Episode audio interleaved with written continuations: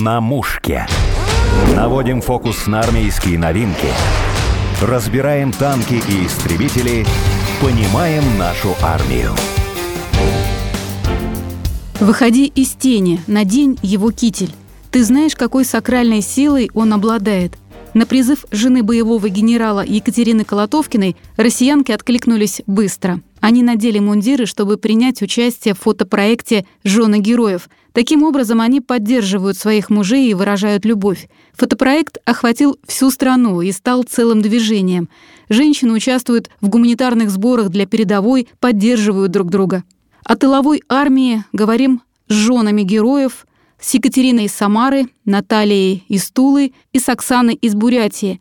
Сначала слово автору фотопроекта, региональному представителю Комитета семей воинов Отечества Екатерине Колотовкиной. Уже 60 регионов участвуют в проекте «Жены героев». Вы, наверное, не ожидали такого масштаба, когда сами впервые надели китель своего мужа? Конечно, не ожидала. Это, знаете, вот все равно, чтобы посадить семечку и видеть, как эта семечка переросла в большое дерево и дает плоды. Вы могли бы еще рассказать то чувство, которое испытывает жена, надевая военную форму мужа? Что испытывали вы, что испытывают женщины, которые делятся с вами? Ну, в первую очередь мы испытываем э, связь со своими близкими, со своими мужьями. Мы разделяем с ними вместе тяготы и то, что на них навалилось. Мы чувствуем огромную силу, силу русских женщин, которые обязательно справятся со всеми тяготами и заботами. Пока наши мужья там мы справляемся здесь. Мы чувствуем связь с ними прежде всего. И вы знаете, это удивительно наблюдать, как кителя мужей объединяют нас, и мы превращаемся в свою армию, армию поддержки, крепкий тыл. На самом деле удивительно наблюдать э, за всем этим в разных городах. Вы часто сейчас выезжаете на открытие выставок в разные уголки страны, вас приглашают? Меня приглашают практически всегда, но, к сожалению, у меня физически не получается присутствовать на всех выставках, потому как э, много времени на дорогу, дорогу. Но я стараюсь э, выезжать, поддерживать, записываю видеообращения на выставке, поддерживаю девчонок, многие мне пишут слова благодарности.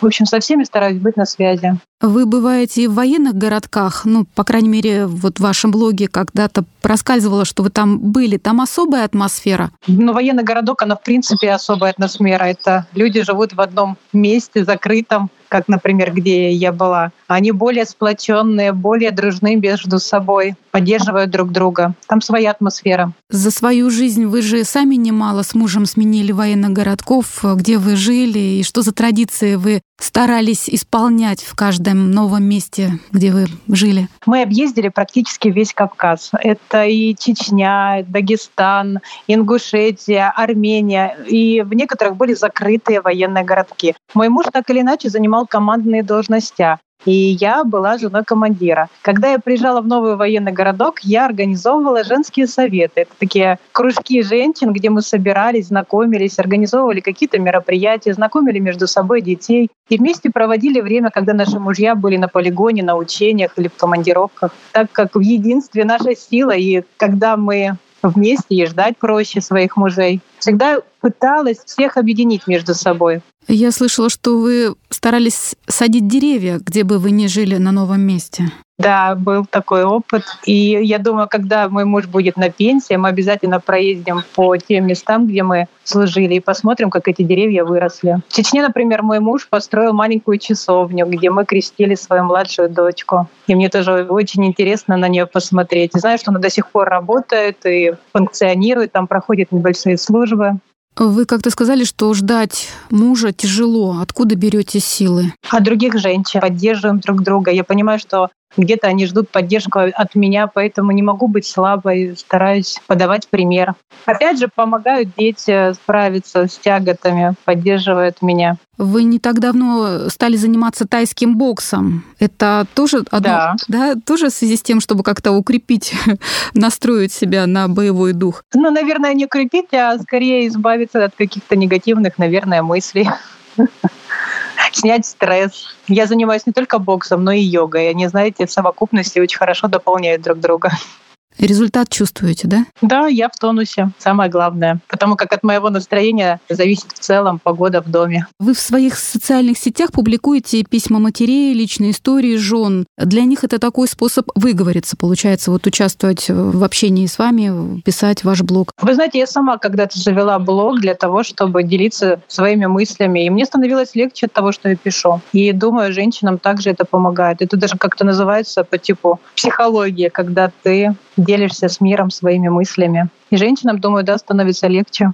А вдовы воинов, погибших в специальной операции, участвуя в проекте «Жены героев», тоже, получается, находят такую отдушину? Но это вообще удивительный феномен для меня. Вот э, ладно, накинуть на плечи китель живого мужа. Представляете, сколько нужно силы накинуть на плечи китель погибшего мужа? Это нужно иметь огромную силу, для того, чтобы это сделать. А они это делают для того, чтобы поддержать нас, тех, кто ждет, и поддержать наших мужей, которые на передовой. И для нас это огромная поддержка и огромная честь, то, что жены погибших ребят с нами в одном строю. И женщины участвуют в сборе помощи фронту, то есть они включаются в жизнь, не закрываются в раковину, сидят да. дома. У нас невероятно сильные женщины. У нас есть мама, которая похоронила своего сына, он у нее единственный сын был, но она стала мамой э, тысячу бойцам, которым она помогает на передовой.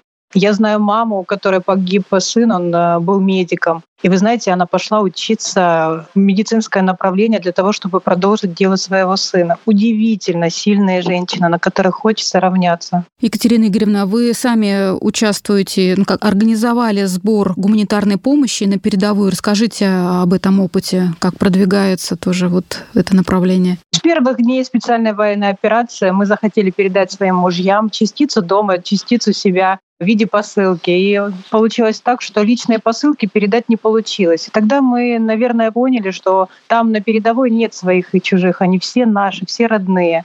И иначе организовали пункт сбора у нас в Самарском доме офицеров. Мы даже не ожидали, что откликнется огромное количество людей. Я помню, первые дни к нам привозили целые газели груза, кто-то печенье, конфеты, вещи, одежду. И, в общем, так мы переросли в благотворительный фонд. На сегодняшний день мы отправили более 350 тонн груза на передовую. И это не только посылки, но мы собираем денежные средства и покупаем тепловизоры, квадрокоптеры, даже автомобили, которые передаем э, своим мужьям, своим воинам с нашей армии. Прочла у вас в блоге, что вы как-то постирали с ополаскивателем партию нового белья или новых вещей для бойцов. Зачем? Ну, наверное, чтобы они почувствовали нашу заботу, тепло для того, чтобы почувствовали, что мы рядом с ними, даже там, чтобы быть ближе к ним, проявили так свою заботу, свою любовь. Ведь она проявляется в мелочах, начиная от того, чтобы постирать в Леноре свитер. Екатерина Игоревна, вы бываете на передовой. Как встречи с бойцами проходят? Что говорят ребята? Всегда очень позитивно. У нас э, невероятно сильные мужчины, воины, они всегда нас успокаивают. Мы говорим, ребята, что вам нужно, что передать? Они говорят, да у нас все нормально, у нас все хорошо, все есть, и не показывают, как им там тяжело. Вы сами нередко находитесь в разлуке с мужем, но любовь и заботу его чувствуете. Я слышала, что как бы бывают такие моменты, когда он через сослуживцев передает вам цветы. Да, у меня муж такой романтик. И когда кто-то приезжает в отпуск из ребят, мне приносят цветы. И это всегда происходит внезапно. На самом деле очень-очень приятно. Из забавного тоже, когда вы ездили к мужу, узнали, что муж завел кота и назвал его Хаймерс. Что там за история такая? Но у него не один кот, у него три целых кота. Один Хаймерс, э, Наташка и Кузя. А, да, Хаймерс кот, он такой дынчатого цвета, но больше всего он любит кошку по имени Наташка. Она такая, знаете, с женским характером, никому не дается в руки. Гуляет сама по себе, спит там, где захочет, и ее все очень э, сильно любят. Чистая девочка. А почему котенка назвали кота Хаймерс? А потому что я, насколько знаю, в дом, где он был, попал снаряд, и он вообще чудом выжил, его лечили. В общем-то, такая трогательная история. Поэтому Хаймерс. Ну, я думаю, ему не обидно. По крайней мере, ничего не говорил. Хаймерс должен нести службу в нашей армии, да? Да, так же, как и Наташка. Вы недавно запустили еще один проект «Разговор с героем», встречи школьников с участниками спецоперации. Расскажите, где они проходят, вообще сколько уже встреч прошло? Ну, начнем с предыстории. Мы часто общаемся с ребятами, которые в госпиталях находятся или просто в отпуск приезжают. Им тоже хочется быть полезными даже здесь, на гражданке, в коротких отпусках. И мы их тогда попросили, первый у нас пилотный проект был, пойти в школу и вместе со своим рюкзаком, вот, с которым он бывает на передовой, показать, что у него там внутри, рассказать детям. И вы знаете, первый раз, когда он пошел, у детей так горели глаза, да не только у детей, но и у учителей, и у родителей, которые в этот момент присутствовали. И мы поняли, что это начинается новый какой-то проект, новая история. Собрали троих ребят, и теперь они у нас периодически выезжают в школы и рассказывают о своем боевом опыте, показывают свои личные вещи, рюкзаки, тяжелые бронежилеты, тяжелые каски. Дети все это меряют, э, одевают на себя. Да и просто потом подходят и обнимают бойцов. Мне кажется, это очень важно, когда есть такая возможность. Такой прямой разговор с непосредственным участником. Я видела ролик как раз, о котором вы говорите, где ребята прям с таким ажиотажем надевают каски, очки, и ну, прям ощущение такое причастности к мужской профессии. Да, им очень интересно. У вас еще была задумка такая, вы предлагали женщинам присылать свадебные видео. Когда мы объявили такой небольшой конкурс, а точнее просьбу, чтобы написали песню про нас, жен героев, огромное количество стихов и песен прислали к нам на почту. И одна из песен как раз про венчание. И мы хотим, чтобы эту песню спела жена военнослужащего и наложить на эту песню клип с фотографиями, где офицеры венчаются со своими женами. Мне кажется, это будет очень так трогательно и красиво. Екатерина Игоревна, вы же сами стали певицей на каком-то этапе. Вы исполнили песню в соавторстве. Такой гимн, получается, Да, это был такой экспром вообще просто нереальный. Это мы исполнили песню с парнем, которого я увидела потом уже после того, как мы ее, что называется, спели. Это тоже парень прислал песню и говорит, да давайте вместе месте своем, хотя он находился в Питере и находится, он там учится, наш военнослужащий. И я ему объяснила то, что я особо петь не умею. Но он меня подкупил тем, что говорит, ну слушайте, ну Ольга Бузова поет же, у нее получается. Ну чем вы хуже? Я пошла в студию, не спела. Отправили ему материал, там это все склеили, подклеили, и получилась классная песня. Я знаю, что сегодня у нее очень много тысячные просмотры, многие ее слушают, и получился такой результат. «Я жду тебя» называется, да? Да, стала неким гимном для многих женщин. Екатерина Игоревна, в своем телеграме вы специально не отключаете комментарии? Вас же там периодически тоже заваливают и оскорбляют, и запугивают с той стороны. Ну, это да. Нет, я не отключаю комментарии, потому как э, часто пишут жены военнослужащих, просят какой-то помощи, поддержки. У нас там такие разговоры друг друга успокаивают, друг друга поддерживают. Поэтому. Какие еще у вас есть планы, мысли, может быть, то, что предлагают другие жены героев? Ой, на самом деле планов много. Мы сейчас хотим, вот буквально собирались, у нас было совещание. К 9 мая мы хотим провести флешмоб, пригласить жен наших героев, выстроиться в виде звезды, все это заснять, спеть хором песню «Катюша» на нашей главной площади Самара, передать куличи нашим ребятам к Пасхе, Готовим уже ленты к 9 мая. На самом деле очень много планов, работаем. А с Пасхой как будете поздравлять бойцов? Куличи передадим обязательно. Я планирую поездку туда и думаю, передам им лично. Опять же, не получится передать лично от жены, но я думаю, тут сработает то, что там нет своих чужих, так все родные, и будем передавать всем ребятам. Ваши дети как участвуют, как вам помогают? Мои дети являются волонтерами фонда «Звезда и Лера». В выходные дни они приходят, помогают разбирать, собирать посылки, пишут письма солдатам. В общем, всячески участвуют тоже в поддержке наших воинов. По папе скучают, наверное. Конечно, скучают, да. Особенно дочка. Мальчики они как-то не показывают, а девочки, они другие. Ну, за последнее время, наверное, они повзрослели. Вы знаете, да, за последний год мои дети стали очень взрослыми. И на самом деле я им безумно благодарна. Я очень часто выезжаю, какие-то длительные командировки. Но я со спокойной совестью их оставляю, потому что знаю, что они справятся. И уверенность в этом дает мне силы работать. Я приезжаю, бывает, с работы уставшая, а тут сын с горячим бутербродом, дочка с чаем. Они это все видят, понимают и хотят мне помочь. Мне очень приятно. Жена героя Наталья из Тулы. Она и дети очень ждут своего мужа и отца. Наталья, расскажите, почему вы приняли решение участвовать в проекте «Жены героев»? Это было очень важное обдуманное решение, хотя я сомневалась изначально, участвовать мне или нет. Спецоперация длится уже второй год. Весь этот год нам было очень непросто, женщинам, наших героев и мамам, и женам, и сестрам подругам всем. Мы как могли поддерживали друг друга. Ну вот проект нам помог сплотиться, нам помог познакомиться, узнать друг друга поближе. Сейчас мы продолжаем общаться. И нам очень важно было поучаствовать в этом проекте, поддержать мужа, потому что это очень патриотично, я так считаю. Несмотря на отрицательные отзывы многих людей, есть такие, да, мы считаем, что это нужно было сделать. Мне муж очень обрадовался, когда узнал, что такой проект у нас в Туле есть. И он сказал, да, без всяких разговоров, без всяких сомнений, иди, мне очень приятно, я буду чувствовать, что ты меня поддерживаешь. И вот мы здесь. И общаемся, вот у нас много мероприятий проходит, мы очень близко с женами сейчас вместе все. И спасибо за это организаторам очень большое и всем, кто поддержал этот проект.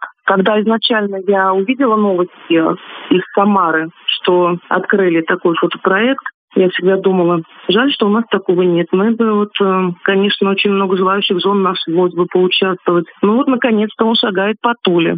Уже набранная второй этап фотовыставки, уже девушки будут участвовать второй заход. Нас становится все больше, и это очень хорошо. Наталья, можете рассказать про своего героя? Мой муж уехал в начале февраля на сборы в другой город. Позвонил оттуда спустя несколько дней, сказал, что все хорошо, будет первое время без связи, они уезжают на очень важное задание. Мы ничего не понимали. Естественно, не было такого сильного волнения, потому что боевые задания — это, как правило, нормально у нас. У нас 17 эм, февраля был у сына день рождения, мы уже отпраздновали без папы. Скучали, конечно, но что поделаешь. Потом 25 февраля муж позвонил, сказал, что все отключает телефон, чтобы я не переживала. Телефон ни в коем случае нельзя. И все, и пропал со связи. Начались бессонные ночи, начались тревоги. Я ничего не понимала. Детям не, не могу объяснить, э, что, почему так, почему папа не на связи. Почему он нам не желает каждое утро там доброго утра и мы не можем с ним поговорить. Но иногда даже поплакала. Ну, нельзя э, расслабляться, нельзя поддаваться тоске и тревоге, ну, потому что детей у нас трое. Нельзя, чтобы дети видели меня в таком состоянии. Поэтому я держалась, как могла держалась. Вот. И потом только спустя несколько времени я узнала, что мой муж был ранен ранен минометным, попал под минометный обстрел и э, оказался в госпитале. Я сразу же, конечно, поехала к нему. Был не один, слава богу, что мне нашла, нашлась здесь жена одного из его служивцев. Мы поехали вместе. Было очень тяжело, потому что я не видела, не знала, не понимала, где он находится. А потом, когда я его в госпитале увидела, ну, было непросто. Вот. И он прошел лечение, не рассказывал мне подробностей о том, как это все случилось, как произошло все это. Только потом, со временем, наверное, после реабилитации дома он говорил. Сказал, что были они на зачистке, если можно это говорить, я не знаю. Он спасал детей из подвалов, кормил помогал. И в очередном бою начался минометный обстрел, и они попали очень сильно под обстрел. Ранения были всякие. Были, конечно же, погибшие, были тяжело раненые. Господь помог нам э, в том плане, что ранение не такое сильное оказалось. Сейчас, после реабилитации, уже прошло скоро будет год, закончилась реабилитация, мой муж выполняет свою другую боевую задачу. И э, по приезду, по окончании этой командировки, не исключено, что он вернется снова туда, к своим сослуживцам, на защиту Донецкой Народной Республики. Как вы помогаете фронту? Участвуете ли в сборе гуманитарных грузов? Может быть, еще какое-то направление? Обязательно. Вот э, в тот день, когда мы были, когда мы узнали, что наши мужья ранены, как раз в этот день, это было, да, это было 8 марта, да, мы собирали посылки в полку, личные посылки ребятам привозили родственники и э, собирали гуманитарную помощь. Вот. Сейчас мы вступили в Народный фронт. Буквально недавно мы вступили в Народный фронт и будем там помогать как можем. Мы предложили свои силы, мы готовы на любую работу, на физическую, там что-то где-то помочь. Все, что в наших силах, мы будем делать. И на протяжении вообще всего этого времени, всей спецоперации и до спецоперации мы общаемся очень близко с женами, помогаем решать посильные нам вопросы, поддерживаем как можем. Жена героя Оксана Дашиева живет в Бурятии. У них с мужем трое детей. Он погиб. Оксана захотела присоединиться к проекту и стала одним из организаторов фотовыставки. Звоним ей, когда она уложила свою младшую дочку спать. Расскажите, почему вы решили принять участие в фотовыставке «Жены героев»? А, я решила принять участие, потому что хотела объединить наших девочек. У нас а, в Бурятии такого проекта не было. Все это я увидела в самарской группе у Екатерины Колотовкиной. Увидев, я очень это на душу легло, как бы мне тоже захотелось объединить девочек и при поддержке Министерства культуры Республики Бурятия, правительства Республики Бурятия это получилось сделать, и ну, как бы чтобы, ну как, знали наших мужей, героев, кто они на самом деле, те герои, которые, несмотря ни на что, когда надо было, встали и пошли. За, ну как, те, кто не на словах, а на деле знают, что такое честь, воинская доблесть. Оксана, расскажите о своем герое. Мой муж герой-танкист. Он, он отец троих детей. Знаете, он такой человек, зная своего мужа, я точно могу сказать, что он не мог бы поступить иначе. Когда он собирался в командировку, я была на шестом месяце. Как бы я ему говорила, куда ты, а мы как? На что он сказал, что он парней не оставит. Очень такой честный, Действительно, вот он с 2005 года уже служит в танковых войсках. То есть от начала и до самого он был предан танковым войскам. Вы остались одна с тремя детьми? Да, тремя. Кто вам помогает сейчас? Родственники. У меня уже старшие дети, большие. Старшие 14, средние 11. Ну, вот это мои, наверное, самые главные помощницы, это мои старшие дети. Родственники, сослуживцы очень хорошо помогают.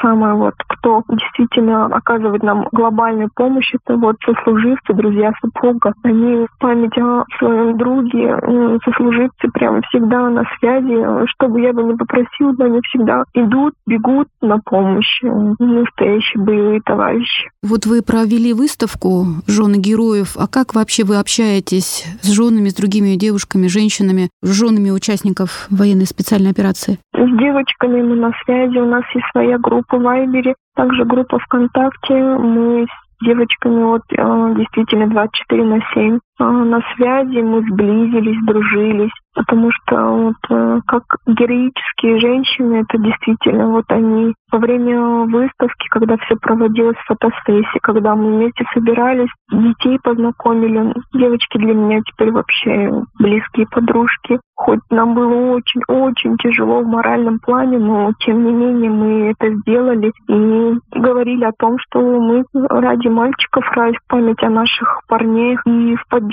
тех, кто сейчас находится на территории своего мы должны объединиться, и пусть наши мужчины знают, что вот у них такой надежный тыл, тех, кто ждет, и в память о тех, кто уже не, не вернется. Уже начинают называть это движение и женским тылом, армией женской. Вот ваше мнение о том, насколько необходимо обеспечивать этот надежный тыл для мужей, участников военной операции? Я считаю, что это необходимо обязательно. Я думаю, что для тех, кто сейчас находится там и знать, что их жены, их жены ждут, их не только жены, мы все ждем своих мужчин, своих мальчиков, достойных сынов нашей земли, мы все их ждем с победой и никак иначе. И пусть они все знают, что несмотря ни на что, мы их поддерживаем и будем ждать. И в память о тех, кого не стало, я считаю, что мы просто обязаны объединиться и быть сильными вот в этот момент, когда это надо. Это жены героев Екатерина Колотовкина из Самары, Наталья из Тулы, Оксана Дашиева из Бурятии. И сколько еще в России жен, которые своим сильным духом, терпением, заботой и верой держат крепкий тыл – чтобы вдохновить своих любимых и приблизить победу. На мушке.